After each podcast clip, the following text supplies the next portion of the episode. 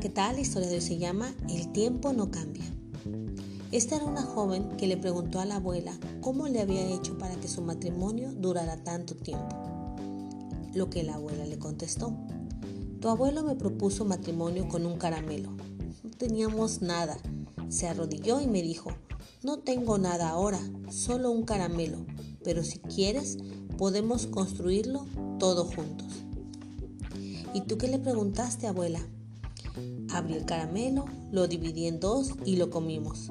Desde ese momento dividimos y compartimos todo. Nos caímos y nos levantamos. Construimos todo juntos. Hemos vivido momentos difíciles, claro, momentos de cansancio, pero siempre hemos estado el uno para el otro, hasta en lo más mínimo. Eran otros tiempos, abuela, le contestó la joven. El tiempo no cambia la forma de amar. El tiempo no cambia. Lo que ha cambiado es que ya no tienes ejemplos bonitos a seguir.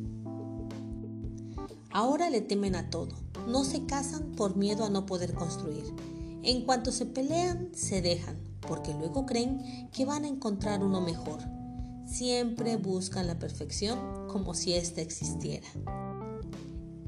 Extrañan la percepción de la realidad sin darse cuenta que la felicidad está en las pequeñas cosas.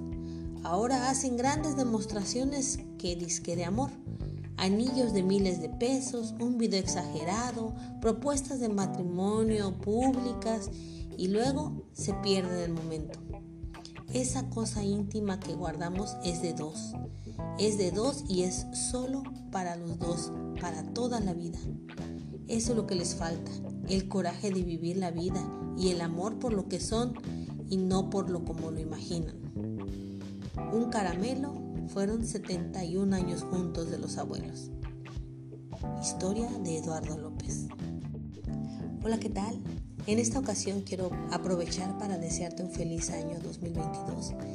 Y en relación a la historia, efectivamente nos hemos perdido infinitamente de la esencia del amor. Antiguamente te casabas pensando en durar una eternidad. Todo lo que se quebraba se mandaba a reparar. Ahora no, simplemente somos desechables. Nos ha hecho falta ver las cosas eternas que Dios ha puesto en nuestro camino. Romanos 1.20 dice, porque las cosas invisibles de Él, su eterna deidad, se hacen claramente visibles desde la fundación del mundo. Eso significa que el amor de Dios ha estado toda la vida, desde que existe la humanidad, los que nos hemos aferrado a vivir de una manera intangible, de una manera superficial, somos nosotros. No dejemos que estas temporadas de crisis nos absorban. Nosotros somos esencia.